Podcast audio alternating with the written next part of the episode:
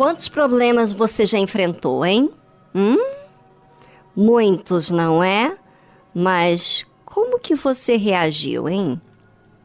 Certamente que você reagiu de acordo com o seu impulso. E algumas vezes você deu uma leve amenizada no problema, agindo do seu jeito. Talvez você gritou, xingou, agiu de forma violenta e até mesmo ameaçando, falando até de forma agressiva. E aí, por medo, as pessoas evitaram até mesmo de te confrontar. Ou talvez te deu um trato de silêncio e de desprezo. E essas reações não têm nada a ver com a fé. Tem a ver sim com as suas emoções que sempre quer dar o troco.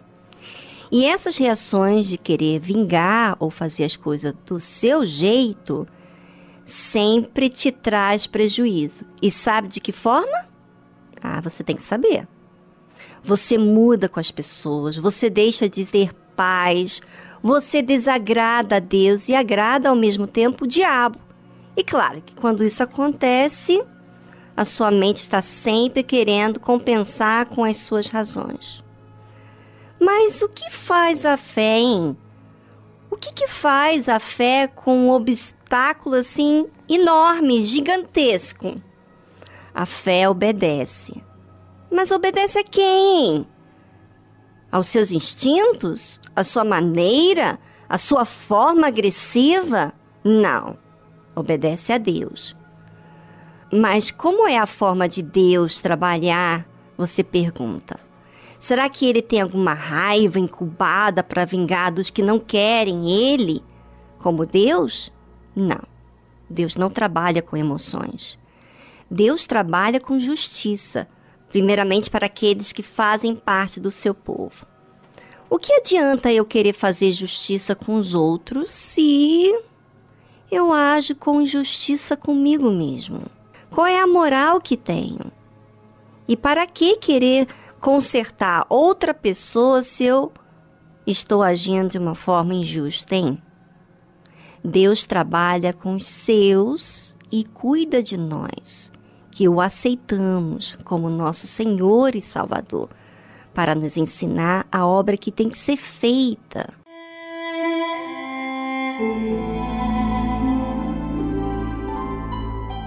E o que faz Deus?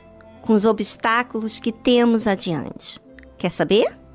Hum, então, Deus quer que você participe da obra que ele vai fazer. Mas como? Ouça.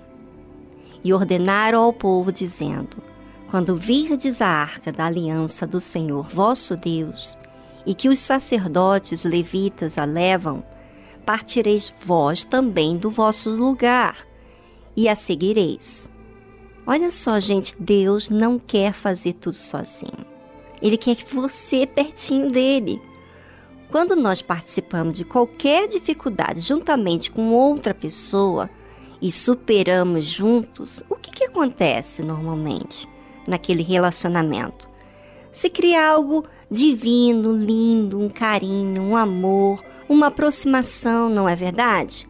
Um acaba conhecendo o outro sem falar do que acontece com os dois, né? Uma obra dentro de cada um. E é isso que Deus quer para todos nós. Ele quer que participemos, ele quer que nos acheguemos a ele.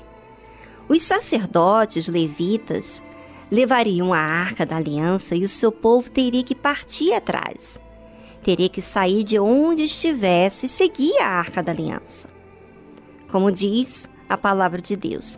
Haja, contudo, entre vós e ela uma distância de dois mil côvados, e não vos chegueis a ela, para que saibais o caminho pelo qual haveis de ir, porquanto por este caminho nunca passastes antes. E aí eu pergunto para você, para que que o povo tinha que seguir a Arca da Aliança se tinha que se manter à distância?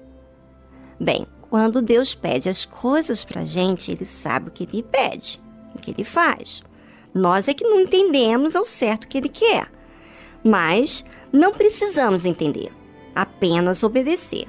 Porém, quando eu leio essa passagem que fala sobre a distância, me faz lembrar quando eu estou viajando e estou distante da Terra e vejo tudo à distância. À medida que a aeronave se distancia da Terra, olho pela janela, tudo tão pequeno. Vejo a nossa realidade. Tem tanta coisa que se vê, mas quando estamos envolvidos em nosso mundo, vemos apenas o que está ao nosso redor. Mas quando estamos à distância, podemos perceber a grandeza de Deus. Os céus, a terra e toda a criação, tudo tão imenso. E mesmo com toda a imensidade da terra, Deus nos enxerga. Isso é o que acontece comigo quando eu estou viajando. Ele vê até o mais profundo do nosso ser. E quando Deus pediu ao seu povo para se manter à distância, com os olhos voltados à arca da aliança, ele estava ensinando ao povo fixar os olhos para a arca da aliança, pensar em Deus, olhar para Deus. E sabe que todas as vezes que pensamos em Deus, em Suas obras, nosso ser fica iluminado, com esperança, seguros, fortes não é verdade? Porque temos um ser maior que nós, que proporciona tudo da melhor forma.